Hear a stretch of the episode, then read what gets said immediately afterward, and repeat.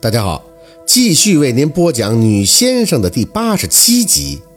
他们来了，宝四这边自然不敢耽搁，立马就放下和陆生朗的新仇旧怨，爬上炕，飞快的抽香点火。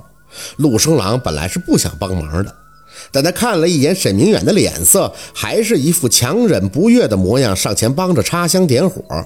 等香点完了，沈明远也就把眼睛一闭，按照凤年之前的交代念上咒了。屋子里一下就安静上了。宝四跟陆生朗谁都没说话，就听着凤年的声音一阵阵的从窗户外边飘进来，有的像是唱的，有的又像是念的。但宝四来不及听得全乎，只是感觉声音一直都没有停，间歇间还不停地喊着“酒来，酒来”。好像点完香就没他俩什么事儿了，给宝四的感觉就是他跟陆生朗的职责就是个守夜的，看着香火，要是香点完了就再上，一直烧到凤年进来为止。而且宝四也没感觉现在窗户外边或是哪里有什么异常，再加上沈明远是闭着眼睛在那默念的，所以他跟陆生朗就有点像干坐着靠时间的意思。过了好一会儿。气氛安静的都有些压抑了。宝四清了一下嗓子，想看他说点什么，至少耗耗时间吧。就这么坐着什么都不干，那保证一会儿他就得困。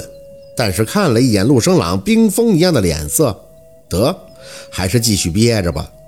窗户外边还能传出叮叮当当的响声。宝四长长的吐出一口气，心里暗想着：现在后院一定很热闹。真不明白，姥姥为啥要安排这个童男童女是自己和陆生朗呢？把姓陆的换成小六也好啊，至少他们俩还可以打打扑克、抽抽王八。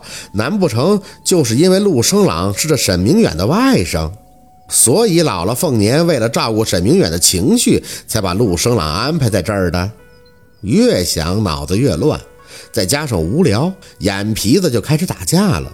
宝四知道不能睡，凤年也不让他睡，可这个过程就是说不出的痛苦，让他干呆着行，至少也得给他找点营生干吧。来了，他们来了，他们来了！宝四猛地惊醒，这才发现自己真迷糊过去了，本能的看向香头，还好才烧了一半，要是烧完了没换，凤年得骂死他。我已经换过了。陆生朗冷着脸在旁边淡淡的开口，似乎对宝四的心理活动一清二楚。宝四刚要回嘴，只见闭着眼的沈明远嘴里还在念着：“来了，他们来了，他们来了。”谁呀？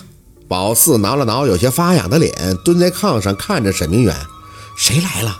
陆生朗面不改色：“我舅舅可能是念那个什么咒的时间太长，所以睡着了。刚才我打开窗户看了，院子里没人。”他在做梦，宝四没应声。只见沈明远的额头开始大颗的渗出汗珠，脸色越发的灰白，甚至身体像畏寒般的轻颤。就在就就就在窗外，就在窗外！不不不要不要！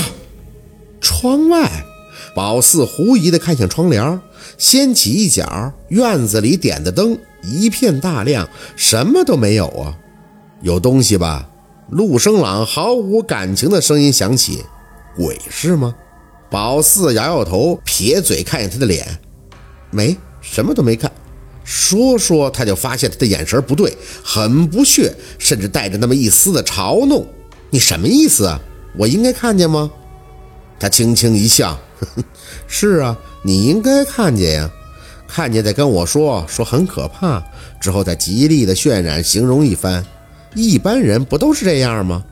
你姥姥把你留在这里，难道不是想让你看见什么，然后转达给我的？这人什么意思？